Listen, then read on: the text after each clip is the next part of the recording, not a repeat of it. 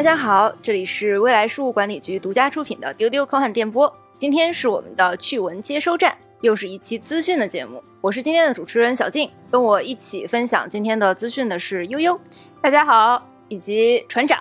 Hello，大家好。首先想跟大家讲一个。我们悠悠干的 特别了不起的事情，就是我们一直都会在内心中想要去干，但是可能很多人都没有尝试过的一件事情。对，然后这个事情呢，在微博上一度引起了轰动，过于精彩，获得了热烈的反响。对这个事儿，就是我舔了 NS 卡带，并且我做了一个测评，非常厉害。任天堂的 NS 游戏卡带是特别特别苦的。因为它是为了防止儿童误吞，所以每一张游戏卡带上它都涂了一层微量的苦精，这个是安全没有毒的，但是是目前已知最苦的物质。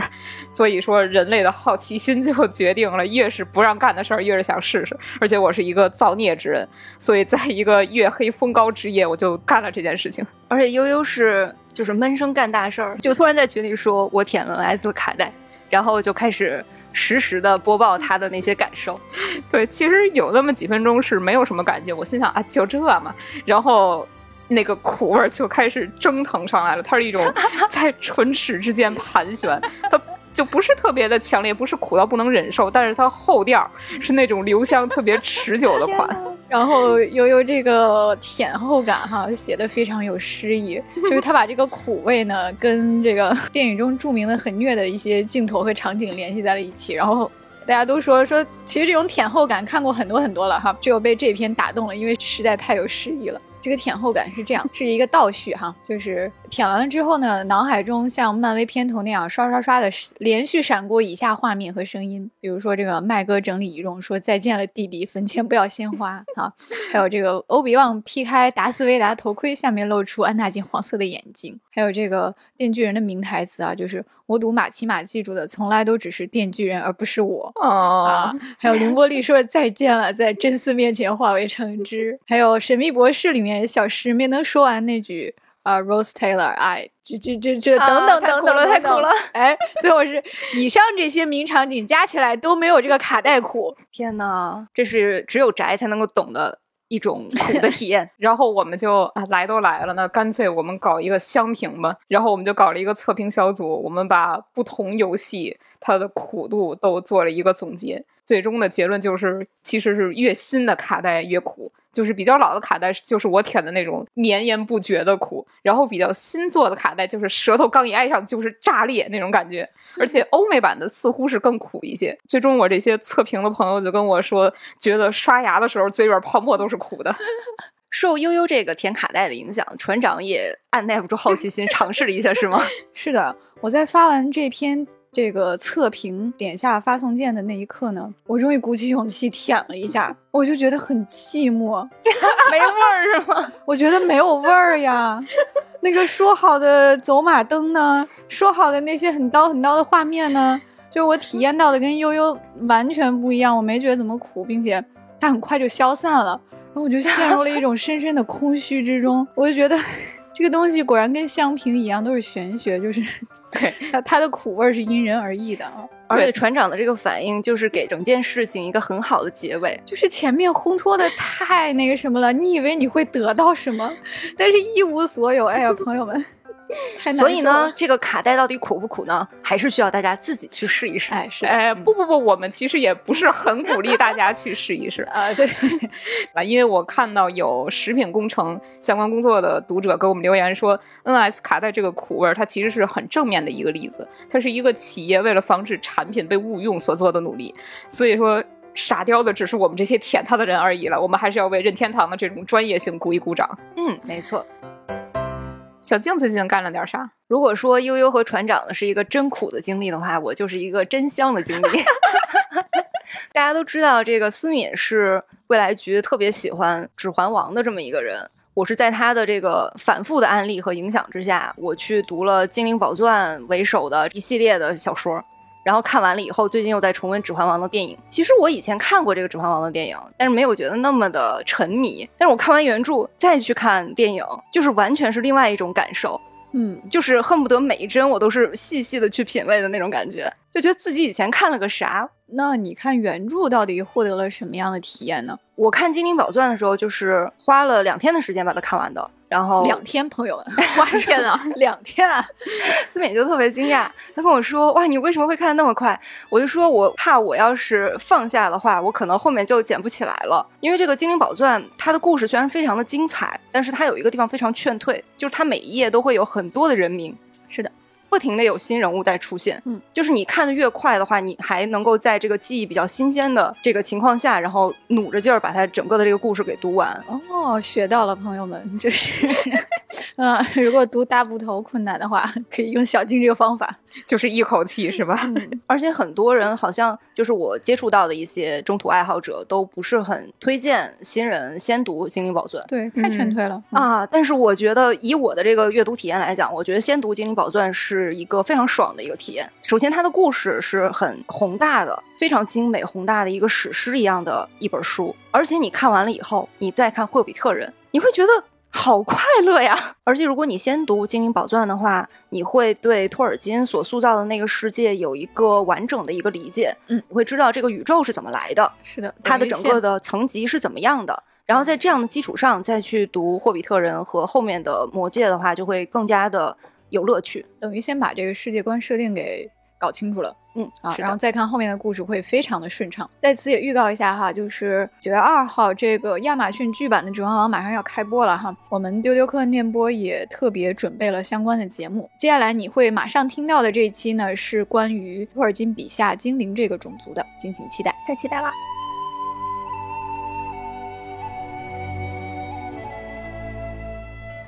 本期的资讯呢，我们也准备了很多精彩的内容。我们会介绍一些万众期待的电影项目的最新进展，比如说《流浪地球二》和《利刃出鞘二》，以及《大圣归来》的导演田晓鹏的动画新作《深海》。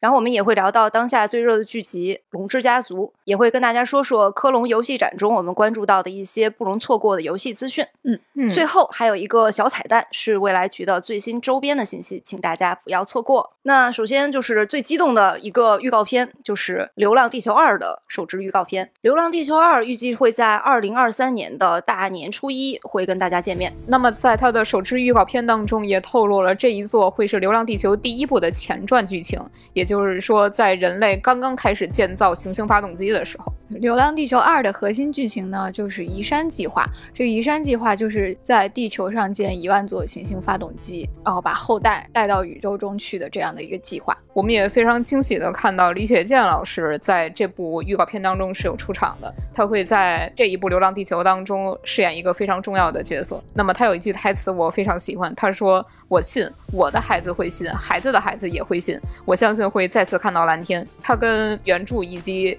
咱们的电影第一部当中的一句话是遥相呼应的，就是吴京老师的那句台词说：“我们还有孩子，孩子还有孩子，孩子的孩子也有孩子，总有一天冰一定会化成水。”那可以看到，《流浪地球二》还是沿袭了原作的这种精神。这个小说原作里边，就是人类花了一百代人两千五百年的时间，去迁徙到一个新的星系的这样的一个过程。它里边有一种中国人独有的浪漫。就是当灾难来临的时候，我们想的不是说要建很多很多的飞船去逃跑，而是要带着我们的整个的家，也就是这个地球，跟我们一起走。我个人特别期待这个前传电影呢，能够去还原书里面的一些名场景。嗯，因为原原著的内容实在是太丰富了，然后很多。非常期待的画面，都希望能够在大荧幕上看到，也不知道它会不会改编。那船长期待哪些场景呢？首先是这个前传的发生的这个时代呢，在原著里跟《流浪地球一》正传这个发生的故事发生的时代是完全不一样的。在原著里面呢，正传的这个时代。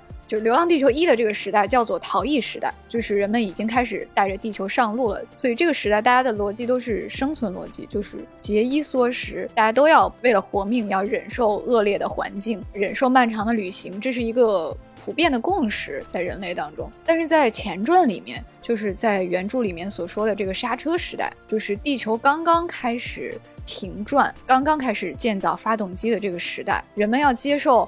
要把地球停下来，然后我们不能够在太阳系里面再待下去，在接受这件事情上非常困难。就用了好几代的时间，呃，才彻底的接受这个事实。所以在原著里面，就首先是大量的奇观，仅仅让地球停止转动，这个过程就用了四十二年。就是地球上的昼夜啊、四季啊被彻底的打乱了，并且整个人类的价值观跟生存环境也彻底的颠覆了。很多人目睹了最后的一个落日，这个落日就用了三天三夜。然后从此之后呢，东半球有几十年都处在永远的黄昏里，就在这个地球慢慢停下来的过程中，很多孩子呢，就是从出生开始就没有见过黑夜，没有见过星星，也不知道春夏秋冬是什么东西。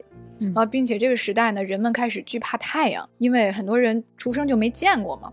对，啊而且大刘是用很短的篇幅去把这些非常宏大的这种场景给写出来的。就是在《流浪地球一》里面，那个上海就是在这个逃逸的时代被吞没的。这个事情也引起了整个社会的震荡嘛，包括这个飞船派和地球派就为了如何移民这个事情打起来了。呃，有漫长的这个争论的过程。啊，然后这个上篇的结局呢，就是整个故事的第一个小高潮，就是起航的那一天到了，主人公亲眼目睹了就是地球上路、人类上路的那一天，然后我就猜测这个可能是也是前传电影的一个高潮，就是把起航那一天的情况给呈现出来。我个人还是比较期待的。《流浪地球》这部电影在日本也很受欢迎。九月份，角川集团会出版两本大刘的日文短篇集，一本就是《流浪地球》，还有一本是《山海上帝》。这回日本的观众终于可以在电影播出之前先看小说，再看《流浪地球二》了。恭喜日本观众！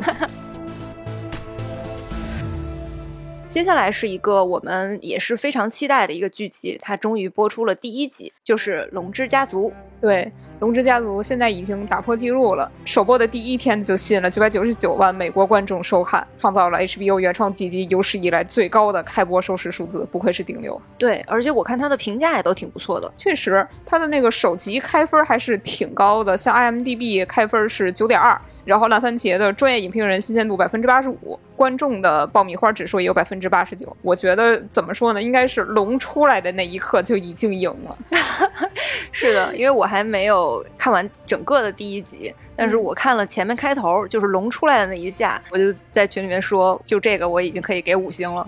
悠悠看完整集的感受是什么呢？因为之前我们看到的都是一些呃相对来说比较静止的剧照啊，或者是非常短的预告的片段，可能会觉得演员的选角跟我脑海当中的不太符合。但是当你真正的看完第一集，就是你看到这个剧情还有演员真正的动起来去演绎的时候，就会觉得真的挺不错的。我还挺喜欢雷尼拉公主这个演员，虽然她长得不是非常漂亮，不是传统上那种美丽的公主。但是这个小演员，你从她的眼神当中，你就可以看出是一个有勃勃野心的，未来会成为女王的那样一个角色。我非常喜欢这个演员。我是看了开头雷尼亚公主骑着龙出场的那一下，嗯，我是觉得她是一个非常有存在感的演员，是的，很有气质。这几天都在围观大家看《龙之家族》的这个盛况，就是看到说开播的首日，美国一个公寓里面，百分之五十的住户都在看同一个电视剧，然后就是大家通过那个墙上的那个颜色判断出啊，待会儿在看 HBO。还有就是看到了很多有趣的评论哈，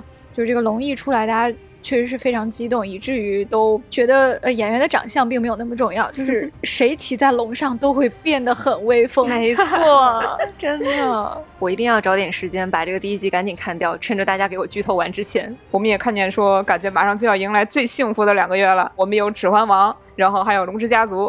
然后呢，我们就可以在开心的彩虹屁或者吐槽当中度过周二、周三、周四、周五。是的，还有很多粉丝比较担心，说之前没有看过《全游》，能不能看这个，能不能看懂？其实是没问题的，因为它发生在《全游》故事的一百年前，等于说是那个故事的前传，就是两个故事关系没有那么紧密。这个呢，你就把它理解成是这个《星战》的正传跟前传的关系哈。对我们《星战》呢，它的这个拍摄顺序和它的故事顺序，可以说是好多人一生也没有办法搞明白的事情。就是我们的正传是四五六，前传是一二三。对，那这个《全游》也是一样的哈，就是等于它的前传反而是在后面拍了，是最新的这一部，所以大家可以放心的去看。这个力量之戒的故事也是魔戒和霍比特人前面的，它也是前传。好的，那我们就是期待两部前传剧集。接下来的一条资讯是有关游戏的，科隆游戏展开幕了，悠悠来给我们介绍一下有哪些值得关注的游戏吧。这个二十四号凌晨，科隆游戏展的开幕式上可以说是公布了一大批新游戏的消息，有很多都是值得期待。我个人最年度期待的就是霍格沃茨遗产。这个也是我们伴伴一直在关注的一个游戏，它是一个华纳的开放世界的 RPG 新作，时间线是设置在十九世纪，也是一个前传故事，都连上了。对，是一个纯原创的，和那个《哈利波特》的七部曲没有什么关系。其实光是霍格沃茨开放世界这个概念，其就已经真的非常的吸引人了。你可以去分院上课，然后去探索城堡。调配魔药，然后你遇见神奇动物、决斗、打魁地奇，所有哈利波特当中涉及的那些生活日常都可以去做。地图也包括赫格沃茨城堡、近邻霍格莫德村，还有很多很多城镇。对它这个游戏的卖点呢，就在于这个你可以沉浸式的体验这个世界观，就是你看到它那个精美的建模一出来啊，就是能不能打怪啊，有什么动作冒险的要素都不重要了。我觉得什么都不干，你就让我在这个城堡里面遛弯儿，就已经非常值回价钱了。啊，然后就是之前这个游戏也公布了很多实机演示的片段嘛，然后我们可以看到建模非常的精美，这个霍格沃茨外面的雨夜啊，这个各种各样漂亮的花园，就很多魔法水壶在那儿浇水。然后就是听觉跟视觉的感受都非常的沉浸，非常的唯美，那就是亲身体验在霍格沃茨上学的感觉。嗯，对，在这个科隆游戏展上，我还看到公布了一个新的片段，就是虽然这个游戏已经跳票到呃，本来是今年冬天发售的啊，它又跳票到明年的这个二月份了，但是呢，这次还是公布了令人激动的好消息，就是它这个预售的数字特点包含什么呢？包含一个叫黑魔法包。这里面呢，就是你买这个特点，你就可以免费获得坐骑是什么呢？夜骑，还有这个鹰头马身有一手，还有一套这个黑魔法的装扮啊，还可以提前七十二小时体验游戏，这谁不心动啊？就是我的钱包已经备好了，看到这个有一个鹰头马身有异兽，我就这个特点就一定要买了，对吧？嗯。那悠悠其他的游戏还有没有你非常关注的？嗯，还有一个我觉得很多幻迷可能会很喜欢的，是一个蒸汽朋克。暗黑版匹诺曹的游戏，它是一个类魂游戏，背景也是设置在十九世纪。玩家会扮演为了变成人类而踏上旅程的匹诺曹。然后呢，这个城市里边充满了扭曲的机械生物和敌人。那么，为了成为人类，你在每个瞬间都必须要选择谎言。它的描述是这样，但是还不太清楚这个选择谎言到底是一种什么情况。我个人还挺喜欢的，因为它是一个蒸汽朋克游戏啊，一个小木头人在蒸汽朋克里面冒险，嗯，感觉还是很好奇它会是什么。还有一个游戏在视觉上非常惊艳，就是一个国风游戏，叫做《烟云十六声》。当时我是在看科隆游戏展的直播全程，然后我突然听到了。中文听到了非常国风的那种 BGM，你想想，在一个外国的游戏站听见六州歌头少年侠气是一种什么体验？它是一个动了，嗯，它是一个国风开放世界武侠游戏。现在我看到的消息是说，它的背景会设置在五代十国，就会体验到一种在时间的洪流当中这种历史感，所以说还是非常期待。而且看到它的实际演示后面有一个 BOSS 战，会和一个巨大的佛像对战。所以说我作为一个 BDO 爱好者，当时鸡皮疙瘩起一身。那个佛像太巨大了，非常宏伟。我作为 BDO 爱好者也开始期待这个游戏了。嗯，我们希望它的制作比较给力。其他还有什么特别期待的游戏吗？其实还有一个让人有点震惊的游戏，也是开幕式上公布的第一个游戏，就是《沙丘觉醒》。哇哦，沙丘！对，它是一个开放世界生存 MMO。MMO 的意思就是大型多人在线游戏，魔兽世界就是一个典型的 MMO。但是这个就让我有一点疑惑。目前来说，它还没有更多的信息，但它预告片看起来真的很有质感。它是一段过场 CG，是主人公和杀虫搏斗的场景。那可以接着期待一下这个游戏后续的一些资讯。对我们伴伴也会实时的给大家经常播报。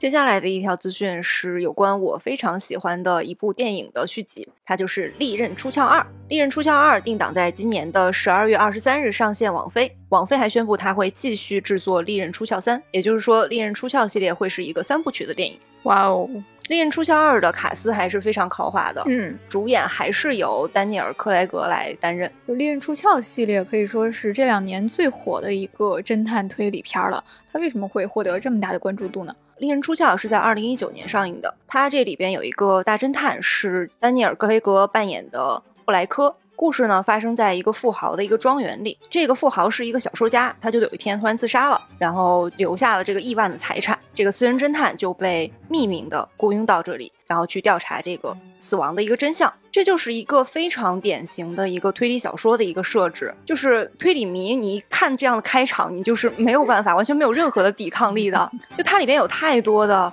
推理迷会非常喜欢的要素，首先就是一个富有魅力的一个大侦探，就是像 福尔摩斯啊，或者是波罗啊这样子的。然后第二点呢，就是他会让众多的嫌犯汇聚在一处。然后呈现出他们这种多姿多彩的表演，会让大家去从这种细节里去推断到底谁是犯人，就是不停的用这个悬念来揪着你看下去。然后最后就会是最精彩的高潮，就会是解谜时刻，所有人齐聚一堂，然后这个大侦探坐在这儿，然后就说啊，你们以为是谁？或是谁，或是谁都不对，最后来揭秘这个真相到底是什么。虽然听上去好像它是很套路的，如果悬念设置的足够精彩的话，这样的电影实际上看起来是会非常的过瘾的。因为《利刃出鞘》第一部非常的成功，所以我现在就非常的期待《利刃出鞘二》的播出。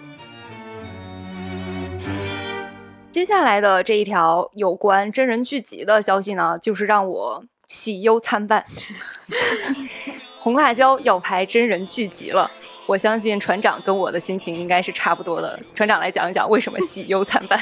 哎呀，就是因为他的动画已经封神了呀，就是前作的地位实在是太高，并且太成功了。是的，嗯。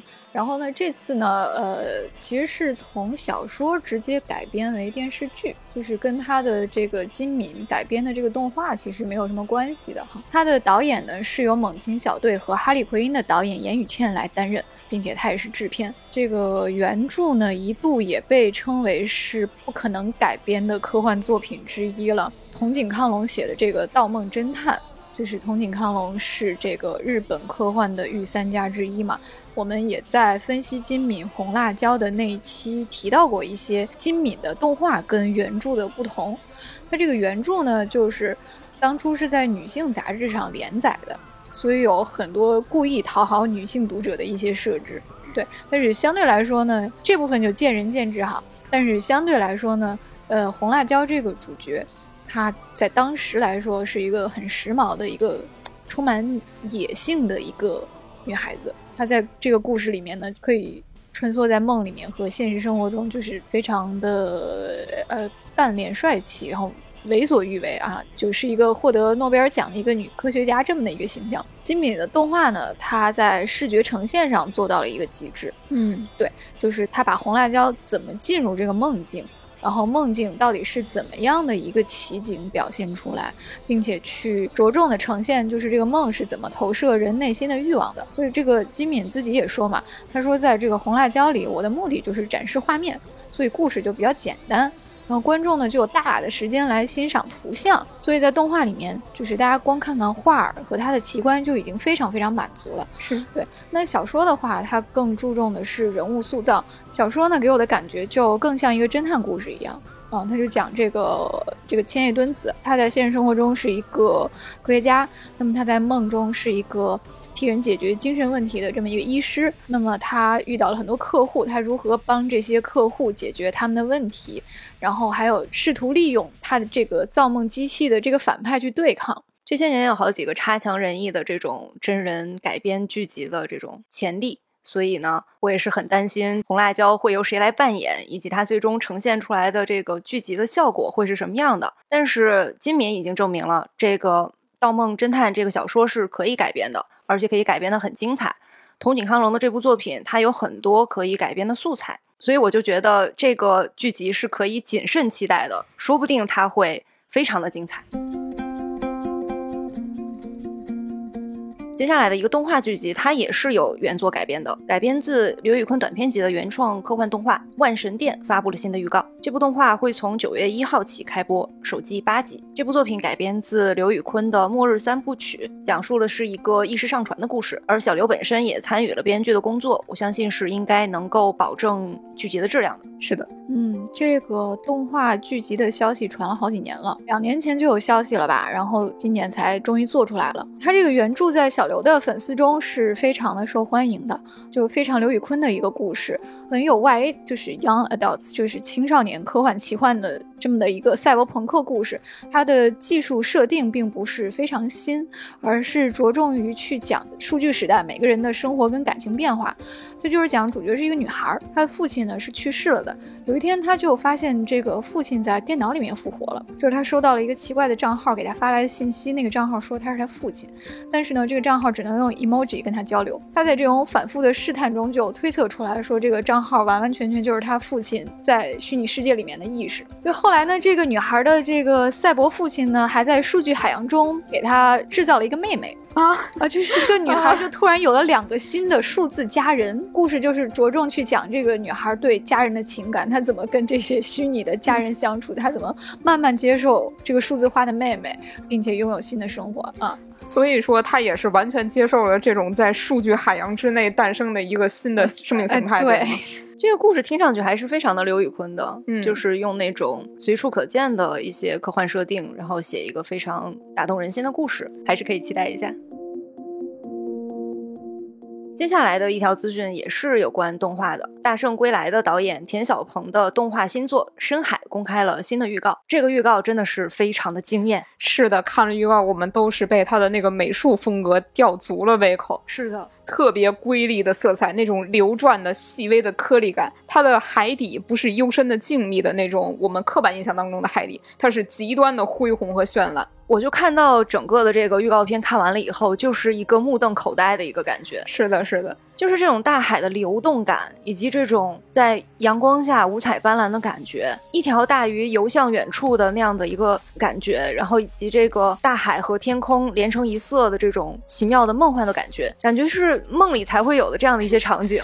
是的，我们也看到他的一些官方介绍，说他的这个美术风格历时七年筹制。并且耗时两年，开创性的研发了粒子水墨风格。他要用一种三维技术去呈现独特的东方传统水墨。不过现在大多数观众其实他比较担心的是剧情，因为他这个故事看起来似乎是有一点简单。它是讲一位少女在神秘海底世界当中追寻探索，去邂逅一段独特的生命旅程。对于我个人来说啊，其实为了这个美术，只要它是一个合乎逻辑的故事，我个人就已经足够了。是的，我觉得看这个画面的话，就已经值回票价了。对我们非常。期待深海会在今年年内上映，我想我肯定是会走进电影院去看它的。嗯，接下来是两个非常有哥特风格的作品，首先是亚当斯一家的衍生剧，由蒂姆·波顿执导的《星期三》公开了预告。是的，这个剧是讲述一个哥特少女的校园生活。那么我们这个女主角星期三，她是由珍娜·奥尔特加饰演。这位演员非常年轻，是零二年出生的。亚当斯一家是一九九一年上映的一个非常经典的哥特喜剧电影。那么星期三就是影片当中亚当斯家的女儿。这部新的衍生电视剧《星期三》就会讲述她在学生时代获得超自然力量的成长过程，以及她家族的秘密。我想这部剧集大受关注的另一个原因，应该就是蒂姆·波顿执导这件事情。蒂姆·波顿是我们都特别喜欢的风格非常强烈的一个导演了哈，代表作也是，就我念一下这些名字，大家就可以想到蒂姆·波顿拍这个校园喜剧会是什么样的一个风格。他拍过什么呢？剪刀手爱德华，嗯啊，断头谷。大鱼、理发师陶德、科学怪狗、小飞象，还有蝙蝠侠。蒂姆·波顿也是一个非常擅长哥特风格的导演，所以说由他来指导这部《星期三》的话，确实是会让人把预期给拉满。亚当斯一家的衍生剧《星期三》一共八集，今年秋天会在 Netflix 开播，大家可以关注一下。另一部哥特式风格的剧集。则是恐怖风格的，它是由陀螺导演打造的新的恐怖剧集《吉尔莫·德尔·托罗的珍奇百宝屋》。是的，这个剧集会有好几个不同的恐怖片导演参与指导，那么陀螺导演本人也会在剧集当中担任一个主持人的角色啊，不是都是他导演的是吗？对，特别值得关注的是，其中包含了两个我们熟悉的爱手艺老师洛夫克拉夫特的克苏鲁短篇故事。呃，一个是《魔女雾中之梦》，还有一个是皮克曼的模特。那这两个短篇故事是什么样的内容呢？皮克曼的模特是一九二六年写的。这篇文章有一个比较重大的意义，就是食尸鬼首次在克苏鲁的神话体系当中登场。然后另外一篇《魔女屋中之梦》其实是我个人很喜欢的一个短篇。这个故事发表于一九三二年，它讲的是一个大学生基尔曼，他住在一个古老小镇的阁楼上，他痴迷于研究魔法、神秘学这些东西，逐渐的他就被噩梦给侵蚀了。梦境的绝大部分他都在坠落向无底的深渊，然后深渊里边有各种各样的不合逻辑、绝对无法理解的那种恐怖的东西，尤其是常常梦见一个老女巫和她的宠物人面老鼠去劝说他投降邪恶。那么梦境中的这种交流，仿佛导致了这个大学生他在现实当中，呃，学历提升了。他是一个学数学的，有一天他就在课堂上阐释了自己的一个新理论。他问一个人要如何从地球上跨到其他天体上，他需要一条通道走出我们熟悉的三维空间，用另一条通道回来。这个概念是不是科幻迷都特别的熟悉？嗯，没错。嗯，然后这个大学生他就继续做梦，然后越陷越深。他意识到他梦境当中的这个深渊就是四维空间，那些他没有办法理解的东西，其中有一些就是地球上的生命，包括人类自己在四维空间的投影。这个大学生他就在梦境的不断侵蚀当中，最终走向了崩溃、疯狂以及死亡。据说洛夫克拉夫特本人是不太喜欢这篇文章，但我个人真的很欣赏他写的有点长。故事性也比较弱，但是它那种诡异的氛围渲染是非常突出的，尤其是他在一九三二年想象出了高维和超空间，我觉得就凭这一点，对于科幻迷来说就是非常值得一读的。嗯，还是很期待它是会以怎样的一个画面的形式来呈现出来。是的，是的。而且我作为恐怖片爱好者，我特别特别喜欢这种单元恐怖剧，就是不同的导演来指导不同的就是故事的剧集。我觉得小静会喜欢那种在神秘阴暗的阁楼上，然后老鼠发出窸窸窣窣的那种氛围感的。对，而且就像这个片子的名字。说的就是他叫吉尔莫·德尔托罗的珍奇百宝屋嘛，也就是把这个导演的名字放在了最前面，也就是我们平时所爱称的这个陀螺导演。陀螺导演他曾经指导过《潘神的迷宫》《环太平洋》还有《水形物语》，就是冠着他的名字的这样的一个珍奇百宝屋的话，我真的是非常想去看一看。这部剧集会在十月二十五日上线 Netflix，每天播出两集。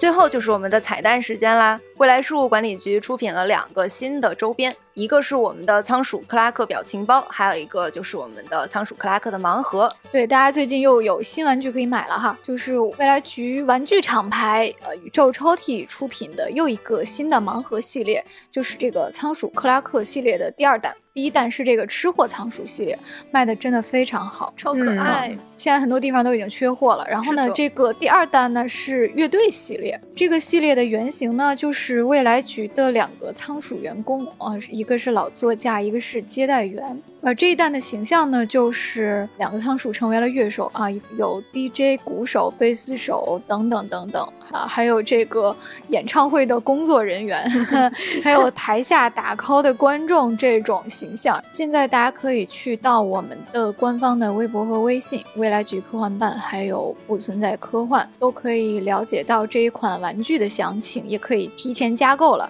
呃，它是在九月五号的零点开启付款。还有呢，就是也是这个仓鼠克拉克啊，它的微信表情包也上架了，也是这个表情包的第二弹，是我个人非常喜欢的职人系列，打工人必备。然后很多开会啊、摸鱼啊、辛苦啦，你回复客户、老板、同事的那种 微笑三部曲，就是好的，OK。没问题，这个真的非常实用。你可以在这期节目的文稿中扫描二维码获取，也可以在微信的表情包商店里搜索“未来事务管理局”就可以看到了。那么我们今天也给大家留一个互动话题：对于即将在明年大年初一上映的《流浪地球二》，你有怎样的期待呢？欢迎在评论区留言告诉我们。大家也可以加接待员的微信 fa 零五零四，加入未来局的社群，在社群里跟我们交流。这个接待员就是刚才提到的盲盒的那个原型，是一个非常非常可爱的小仓鼠。是的，加 F A 零五零四报丢丢就可以加入丢丢的粉丝群啦。